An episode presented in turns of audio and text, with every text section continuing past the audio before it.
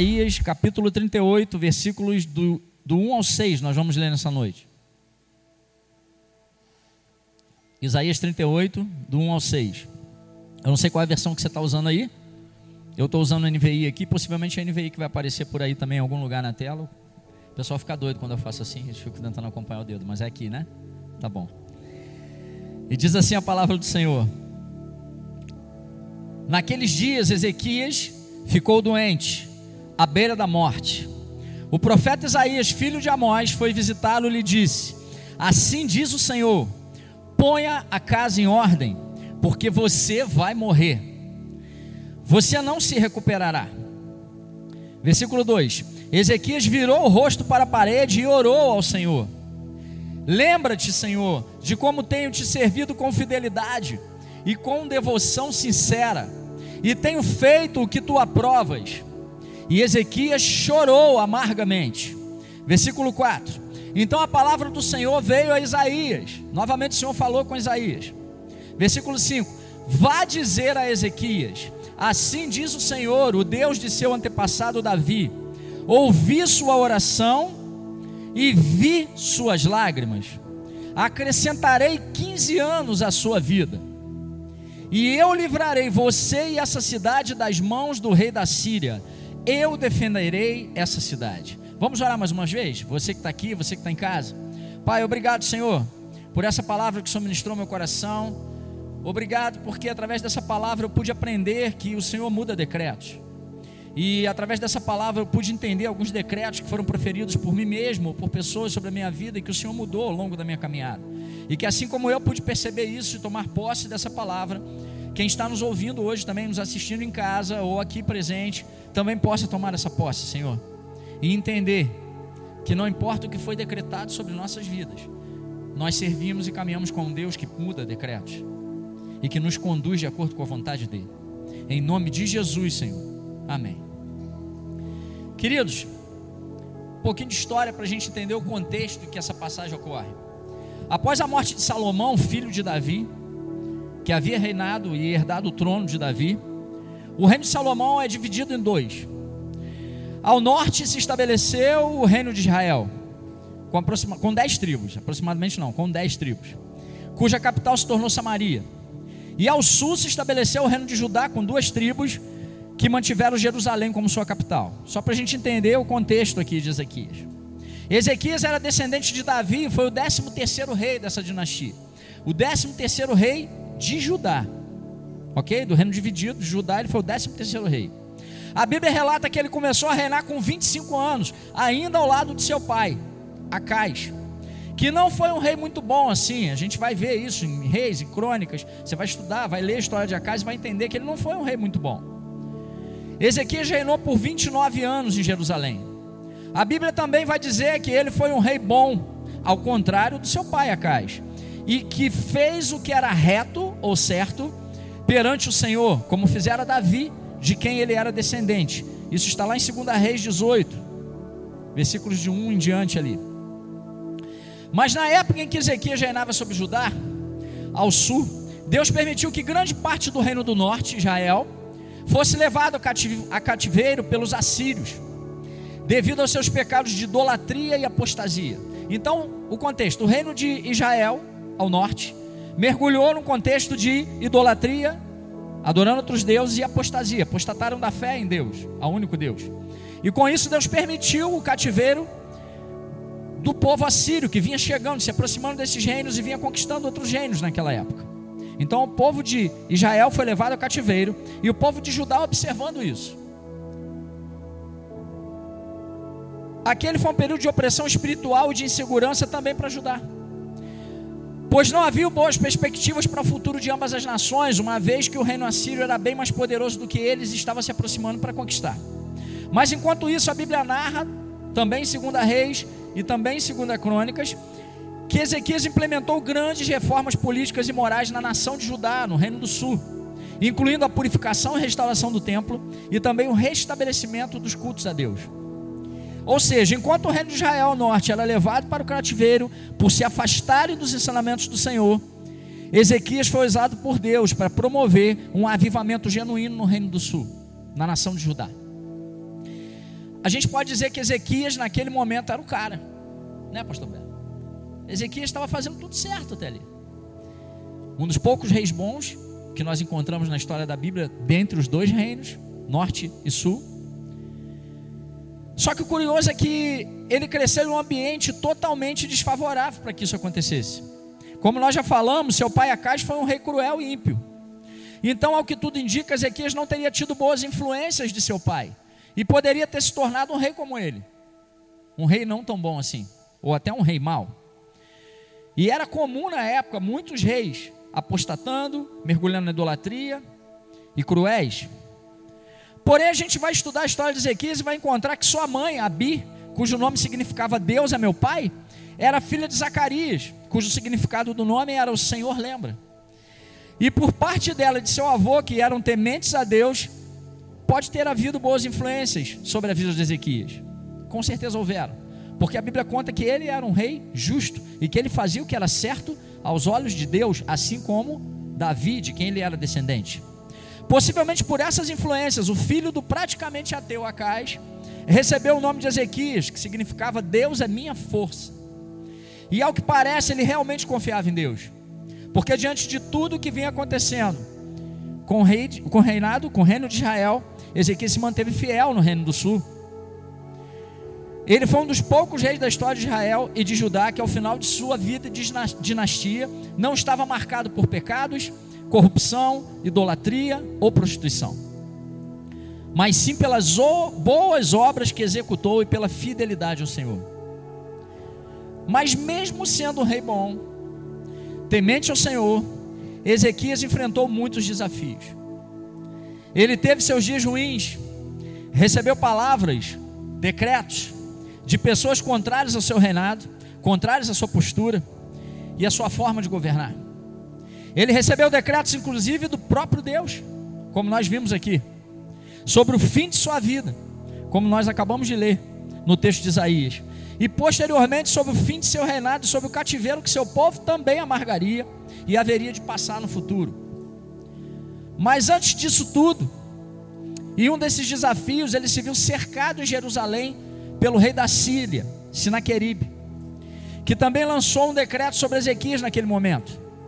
Lá em 2 Crônicas, capítulo 32, nós vamos ler que Sinaqueribe disse que iria conquistar Jerusalém e que nem o seu Deus iria livrar Ezequias deles. Então Ezequias ora, se coloca na presença de Deus, e a Bíblia relata que um anjo enviado pelo Senhor exterminou mais de 180 mil homens do exército assírio durante a noite, e evitou assim a invasão de Jerusalém. Sinaqueribe voltou envergonhado para o seu reinado, para o seu reino. E logo após a expulsão dos assírios, nesse contexto que nós acabamos de, de contar aqui, Ezequias se vê agora diante de uma nova situação crítica. Acometido de uma úlcera, que alguns estudiosos vão dizer que era um tipo de câncer, ele recebe a notícia, ou o decreto, só que agora, da parte de Deus. Agora não foi um decreto dos seus opositores, agora não foi um decreto do seu pai, agora não foi um decreto de quem tentava invadir o seu reinado. Ele recebe um decreto da parte de Deus, através do profeta Isaías, de que deveria arrumar a casa, pois iria morrer. Mas assim como orou quando cerco a Jerusalém, e eu acredito que até com mais vigor e mais veemência, porque agora ele estava orando não pelo seu reinado, não pelo seu povo, mas pela sua própria vida. Eu acredito que ele tem orado de uma forma desesperada e ousada diante do Senhor. Ezequias se coloca diante de Deus com fé, com respeito, em humilhação, mas não se conformando com aquela situação. E logo em seguida, o profeta Isaías traz a notícia, dos mesmos versículos que acabamos de ler, de que Deus teria ouvido as orações e visto o choro de Ezequias, e estava lhe acrescentando mais 15 anos de vida.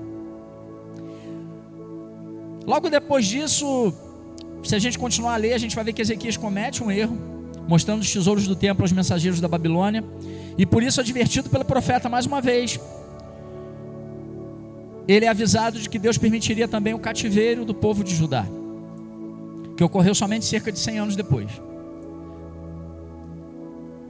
Sim, ele falhou.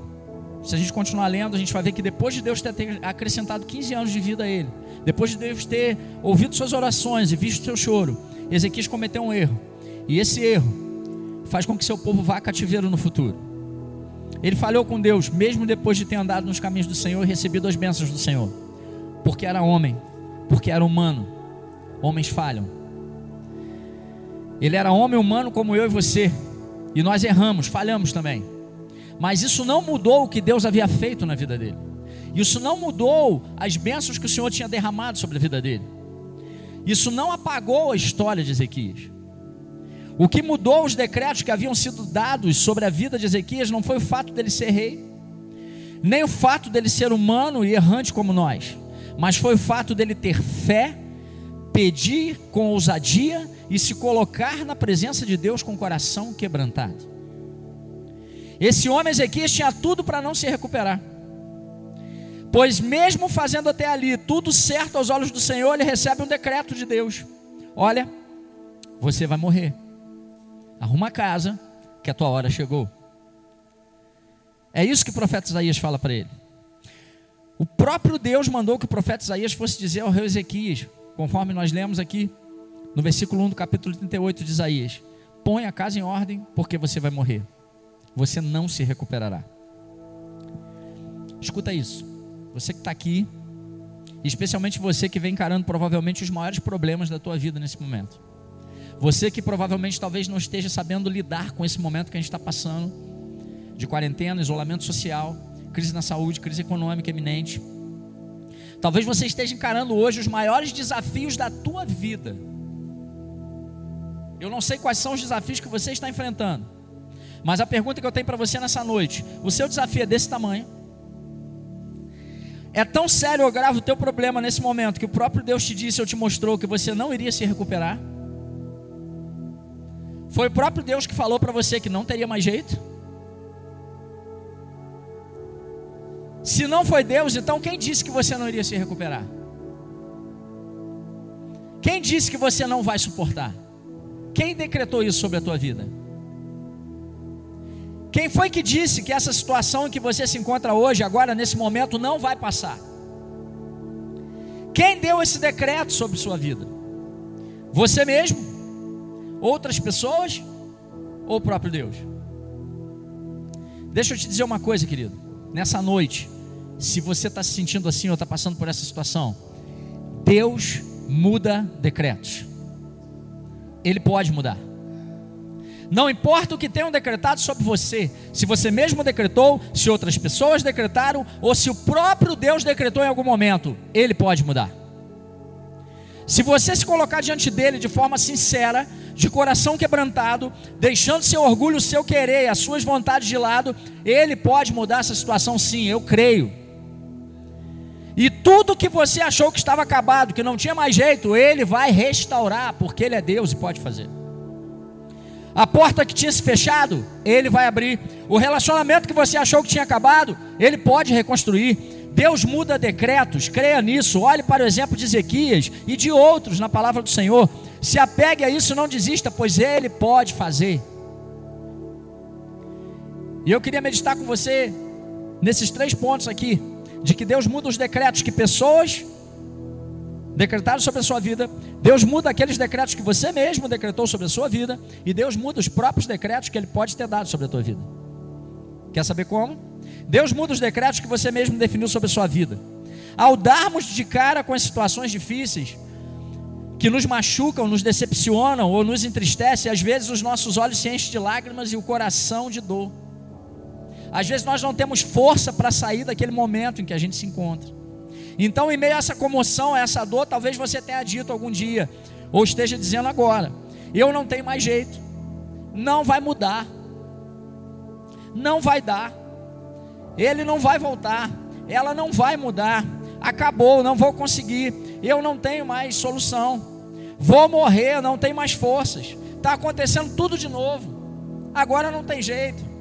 Não consigo mais caminhar com Cristo, não acredito mais nas pessoas, não acredito mais em Deus, não tenho fé, não quero mais caminhar em uma igreja, estou ferido, estou caído, estou frio, estou morto espiritualmente. Eu não sei o que mais você já decretou, tem decretado na tua vida.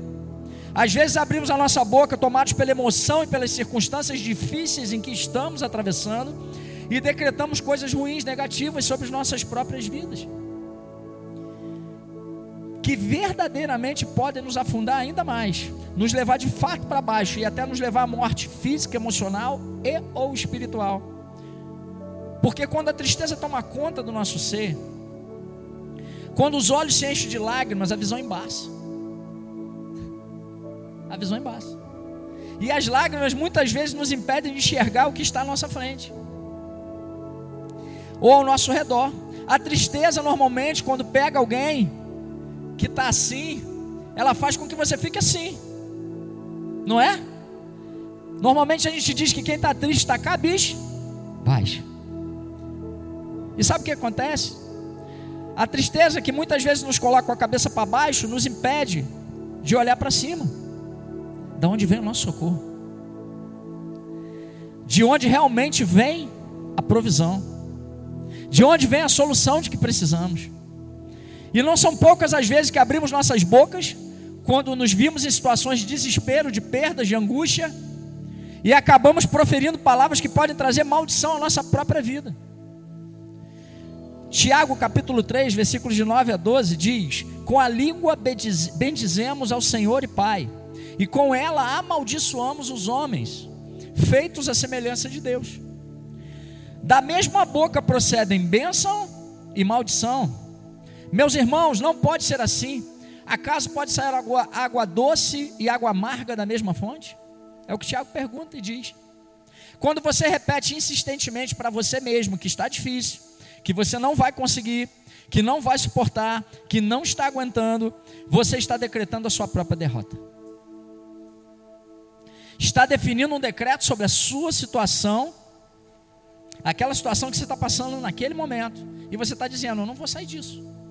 É isso que você está falando. É como se estivesse amaldiçoando sua própria vida, sabe? Baseado nas circunstâncias, no momento que você está e se esquecendo de que o Deus da eternidade é quem tem a última palavra para a sua vida.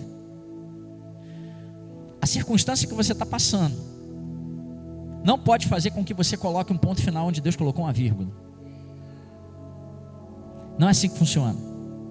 Mas ainda que você mesmo tenha dito essas palavras, não vou me recuperar, não consigo, não tem mais jeito e muitas outras, acredite, pela experiência de Ezequias, pelo exemplo de Ezequias, pelo testemunho de outras pessoas que nós podemos citar aqui na Bíblia e fora da Bíblia. Deus revela através destas vidas que você pode se recuperar sim e você vai conseguir sim. Mas para isso você precisa crer. O próprio Jesus diz em Marcos 9, 23: Tudo é possível aquele que crê. Então creia. Moisés declarou que não iria conseguir. Exemplo de pessoas que deram decretos sobre suas próprias vidas. Moisés declarou: Eu não vou conseguir, eu tenho a língua pesada. Ele disse que ele não teria como falar com Faraó. Ele decretou sobre si sua incompetência e até mesmo seu medo de se colocar diante de Faraó. Mas ele teve fé. Ele acreditou em Deus e se transformou no libertador do povo de Israel. Jeremias disse que não sabia falar, que ainda era muito jovem. Ele decretou sobre si a sua falta de preparo e a imaturidade. Mas se transformou em um dos profetas mais ousados de toda a história, porque acreditou que Deus podia mudar a realidade dele. O povo de Israel, lá em Números 13, 33, ao contemplar os gigantes da terra que deveriam tomar posse, eles voltam os espias e dizem: Éramos como gafanhotos aos nossos próprios olhos, e aos olhos deles também. Mas Josué e Caleb acreditaram e decretaram que seriam vitoriosos, pois Deus estava com eles. O importante não é como as pessoas te veem, mas como você se vê, e principalmente como Deus te vê. As pessoas não precisam acreditar que você é capaz, mas se Deus disse que você era, então você precisa acreditar, pois Ele sabe e Ele não mente. As pessoas não precisam acreditar que vai acontecer, que Ele vai fazer o que disse que faria na sua vida, mas você precisa acreditar e declarar isso todos os dias, tomar posse disso e seguir com Ele. O problema é que nossa falta de fé faz com que nós mesmos, na maioria das vezes, declaremos a derrota antes mesmo de começarmos a lutar. O apóstolo Paulo disse em Filipenses 4,13: Tudo posso naquele que me fortalece. Ou seja, se você está em Jesus e Ele está em você, se você verdadeiramente crê em Jesus como Senhor e Salvador da sua vida, se você já entregou o senhorio da sua vida a Ele, basta você clamar com fé, se humilhar diante dEle, se abrir para Ele, chorar se preciso for, como Ezequias fez aqui, sem medo, sem vergonha, e qualquer decreto que possa ter sido lançado sobre a sua vida pode ser mudado sim na autoridade do nome de Jesus. Portanto, creia, ore, peça, clame, experimente o que Deus pode fazer na sua vida se você acreditar e permitir. Segunda instrução: Deus também muda os decretos que os outros proclamaram sobre a sua vida. Primeiro, Ele muda os decretos que você mesmo fez sobre você. Segundo, Ele muda os decretos que os outros proclamaram sobre a sua vida. Pode ser que alguém tenha dito a você algum dia: Olha, você não vai se recuperar, você não vai viver, ele não vai voltar, acabou. Esse ministério não é para você, esse não é o teu chamado, esse não é o seu lugar, não vai dar certo. Há tanta gente que em momentos de emoção ou de raiva, ou de ciúmes, ou simplesmente para satisfazer o seu próprio ego, lançam palavras sem pensar ou até pensadas, que ferem, que machucam o outro. Por isso que nós pais às vezes, às vezes não sempre, temos que tomar muito cuidado com o que falamos para os nossos filhos, sabia? Às vezes, no momento ali de estresse, você lança uma palavra sobre o teu filho. Você não quer estudar, você não vai ser ninguém. Você, na, eu sou uma pessoa jovem, né? Mas lá na época, lá atrás, você vai puxar carroça. Época do pastor Alberto. Então, assim, pais, cuidado com o que você decreta sobre a vida do teu filho. Essa não é a melhor forma de você educar. Profetize bênçãos. Abençoe seus filhos. Profetize aquilo que você entende que ele deve ser em Deus e que você espera que ele seja em Deus. Não profetize maldições apontando os erros deles agora. Corrija os erros, mas profetize bênçãos no futuro. Também há aqueles que pensam que estão ajudando, que acham que estão falando em nome de Deus, mas não mergulham no profundo com Deus e vêm, às vezes, vêm com umas profetadas, né? Às vezes parece que estão ajudando. Só que às vezes essas direções que eles trazem para nossas vidas são baseadas nas suas expectativas pessoais e não nas expectativas de Deus a nosso respeito. E aí acabam gerando expectativas no outro que irão feri-lo no futuro. E de repente afastar mais ainda aquela pessoa de Deus. Querido, se alguém decretar alguma coisa sobre a tua vida, dizendo que foi da parte de Deus, peça confirmação a Deus. Você tem livre acesso a Ele. Pede para ele confirmar. Antes de tomar posse. Amém? Sabe, eu adoro quando alguém me diz: Isso não vai acontecer. Rapaz, ouvi falar, Marlon, isso não vai dar certo. Você não tem noção como isso é combustível para minha vida. Sabe por quê? Porque aí eu tenho a oportunidade de apresentar para essa pessoa o Deus do impossível. Quando alguém fala para mim esse negócio não vai dar certo, ou quando a gente tem alguma ideia aqui, né, gente? E fala, pastor, isso vai dar ruim. Eu falo, vem cá que eu vou te apresentar o Deus que faz o ruim dar certo. O meu Deus, o meu Pai, aquele que realiza e faz todas as coisas, possíveis e impossíveis aos nossos olhos. Milagres acontecem a todo instante, querido. Sobre a minha vida, sobre a tua vida e sobre outras vidas, derrubando decretos que foram dados por várias pessoas no passado ou no presente até. E eu aprendi uma oração com o missionário da Jocum alguns anos atrás, que eu procuro repetir sempre: Senhor, não me deixe esquecer de, dos milagres que o Senhor faz na minha vida todos os dias, porque o Senhor faz milagres todos os dias. Eu é que preciso estar com os olhos espirituais abertos para perceber que são milagres. Então não me deixe passar em branco, não me deixe não perceber não me deixe deixar de agradecer pelos pequenos e pelos sobrenaturais. E é verdade, Ele faz, Ele dá. Eu e Edilene fomos sequestrados uma vez, uma certa vez, ainda bem que foi só uma vez. em dezembro de 2007, nós fomos sequestrados. E os assaltantes que acabaram nos levando decretaram sobre a minha vida. Eles falaram para ela assim: olha, o seu carro a senhora vai achar lá na comunidade tal. Amanhã vai estar tá lá. Mas o seu marido a gente vai matar. Eu não sei porque eu sou gente boa, gente, mas eles não foram com a minha cara. E aquilo foi um decreto. Você sabe o que aconteceu? Deus mudou o decreto, por isso eu estou aqui hoje. Ele me livrou da morte. Usou Edilene para isso também. E por isso eu estou aqui hoje. Em janeiro de 2010, janeiro, é, janeiro para fevereiro de 2010, eu descobri um tumor no intestino. Quando a médica foi me dar a notícia, depois de fazer os exames na emergência, a Edilene estava grávida do João. O João ia nascer em abril. E ela foi me dar a notícia assim, toda cheia de dedos, né? Mas de certa forma ela decretou com todo jeitinho, né? Com um olhar bem, bem tranquilo, medindo as palavras, mas ela decretou: olha, você tem histórico de câncer na família, o negócio aí está um pouquinho grande, procura um especialista, não tem o que fazer por você aqui. Sua esposa está grávida, né? De certa forma ela decretou. Sabe o que aconteceu? Deus mudou o decreto, o tumor sumiu 14 dias. João Vitor, nosso filho, ele nasceu bem, mas com cerca de dois anos de vida, nós descobrimos nele um distúrbio nos hormônios da tireoide e um quadro de hipotiroidismo. Eu acho que foi isso, né, amor? Segundo a médica, ele poderia ter problema na fala, na audição e até no crescimento. Praticamente ela disse que, que ele teria. Ela decretou também. Não que ela estivesse errada, não. Os exames mostravam isso. Sabe o que aconteceu? Deus mudou o decreto. Hoje ele fala mais do que eu e a mãe dele junto.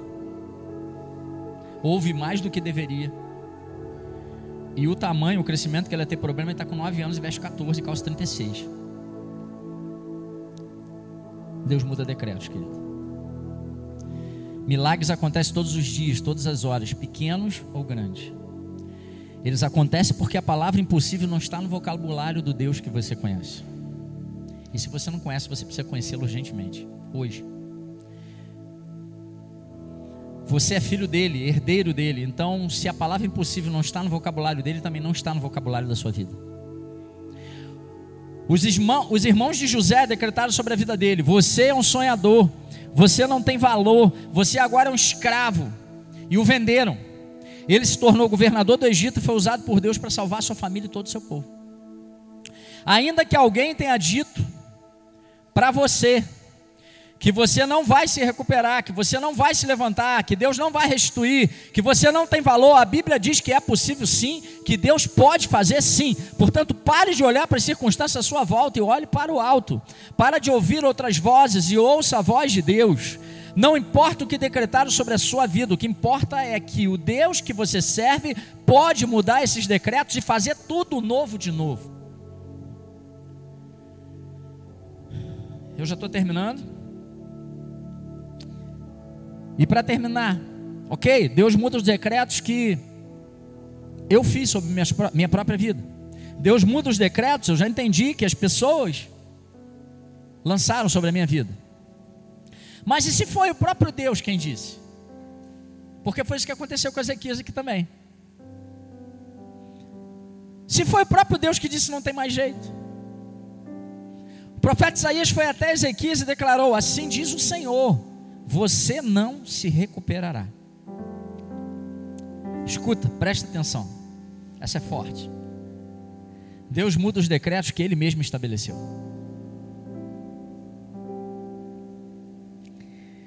Logo depois de decretar que Ezequias morreria, Deus ouve as orações dele, vê o seu choro e muda o decreto que ele mesmo, Deus, havia dado anteriormente. Está escrito aqui. Estou inventando não. E tem outros. Aí você vai perguntar: que Deus é esse? Que dá um decreto e vai lá e muda. É o Deus que te ama. É o Deus que te ouve. É o Deus que vê o teu choro. Ele sabe o que você precisa mesmo antes de você pedir. É o Deus que vê o seu choro quando ninguém mais vê. Sabe quando você está lá sozinho chorando? Ele vê. Ele está lá com você. É o mesmo Deus que disse decretou na sua palavra Na carta do apóstolo Paulo aos Coríntios, versículo 6, capítulo 6, versículos de 1 a 9, na primeira carta de Paulo aos Coríntios, ele começa dizendo: Vocês não sabem que os perversos, injustos, maus, não herdarão o reino de Deus? Não se deixe enganar, nem imorais, nem idólatras, nem adúlteros. E ele continua falando, nem mentirosos, nem ladrões. E vai, vai, vai. Tem um monte de características ali, de pecados e modos de vida de pessoas que não herdarão o reino de Deus. E ele vai falando de todas elas. E depois ele continua em Apocalipse, capítulo 21, versículo 7. Ele continua decretando: Mas os covardes, os incrédulos, os depravados, os assassinos, cometem imoralidade sexual, e vai, vai, vai, leia lá depois. Apocalipse 21, versículo 7, 1 Coríntios 6, de 9 ao 10.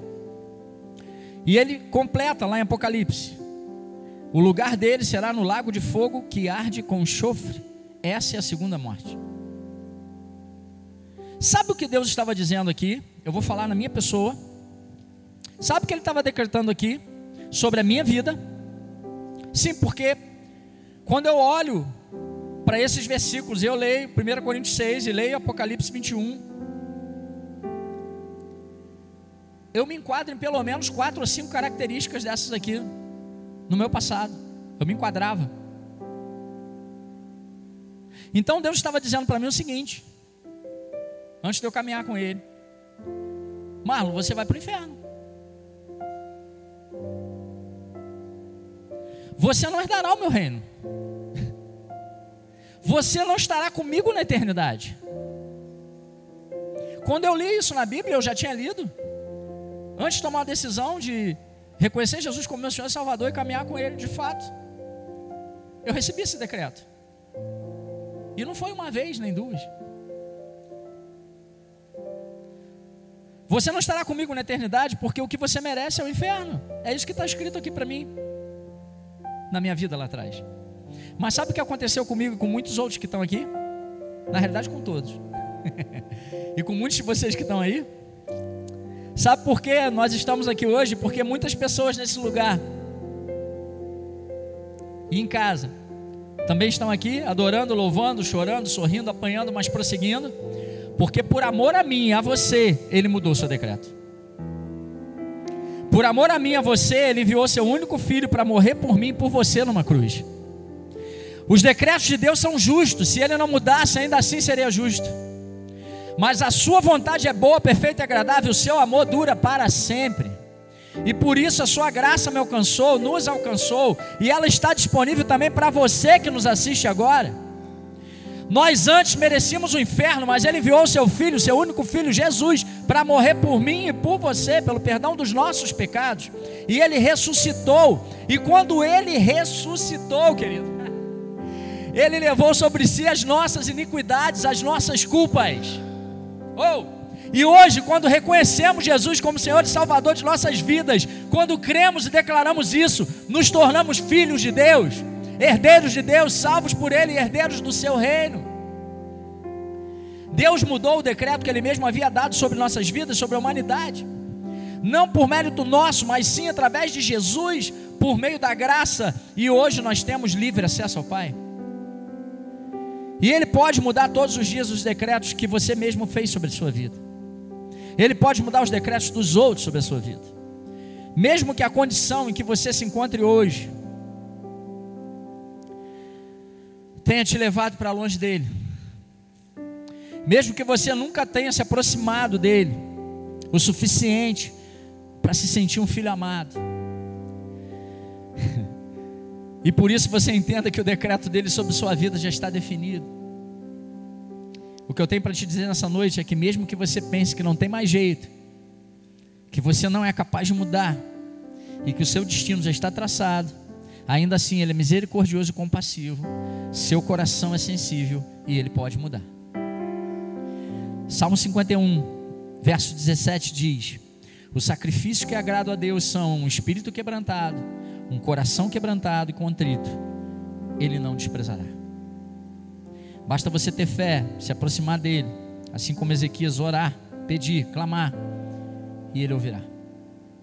Ezequias praticamente convenceu Deus a mudar o decreto sobre sua vida. Ele se derramou diante do Senhor, ele chorou, ele clamou, ele teve fé. Ele argumentou com fé e Deus ouviu sua oração e viu seu choro. Há quanto tempo você não tem se derramado na presença do Senhor? Há quanto tempo você não tem clamado, não tem pedido com força, com fé alguma coisa para Deus?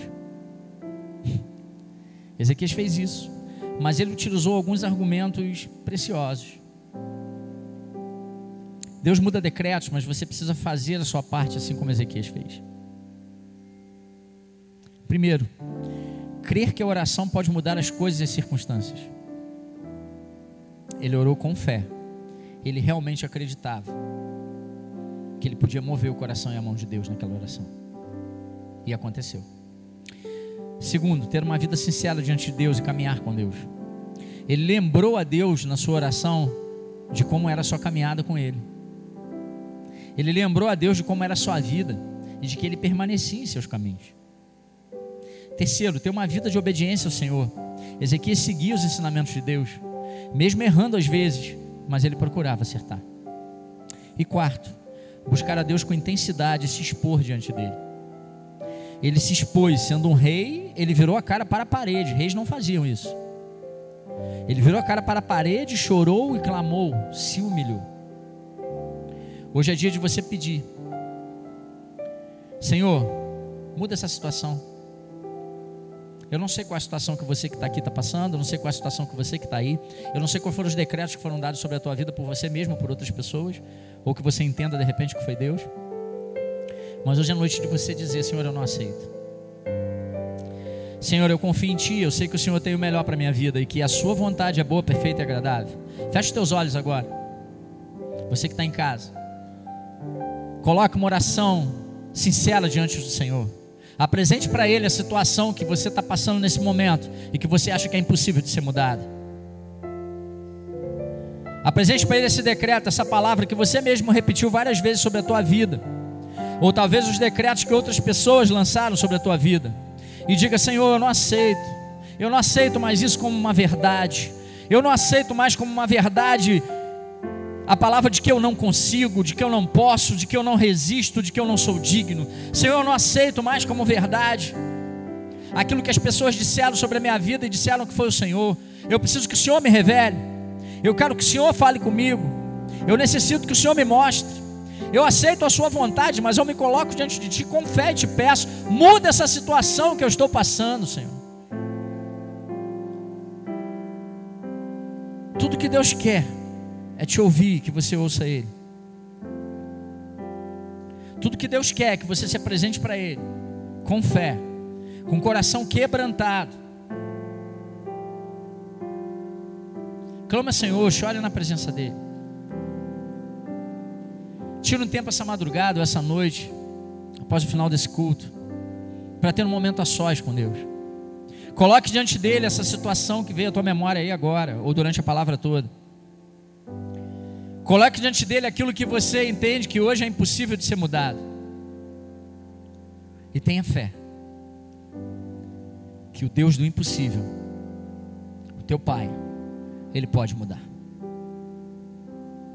Ele te ama. Ele quer te ouvir. Fale com Ele.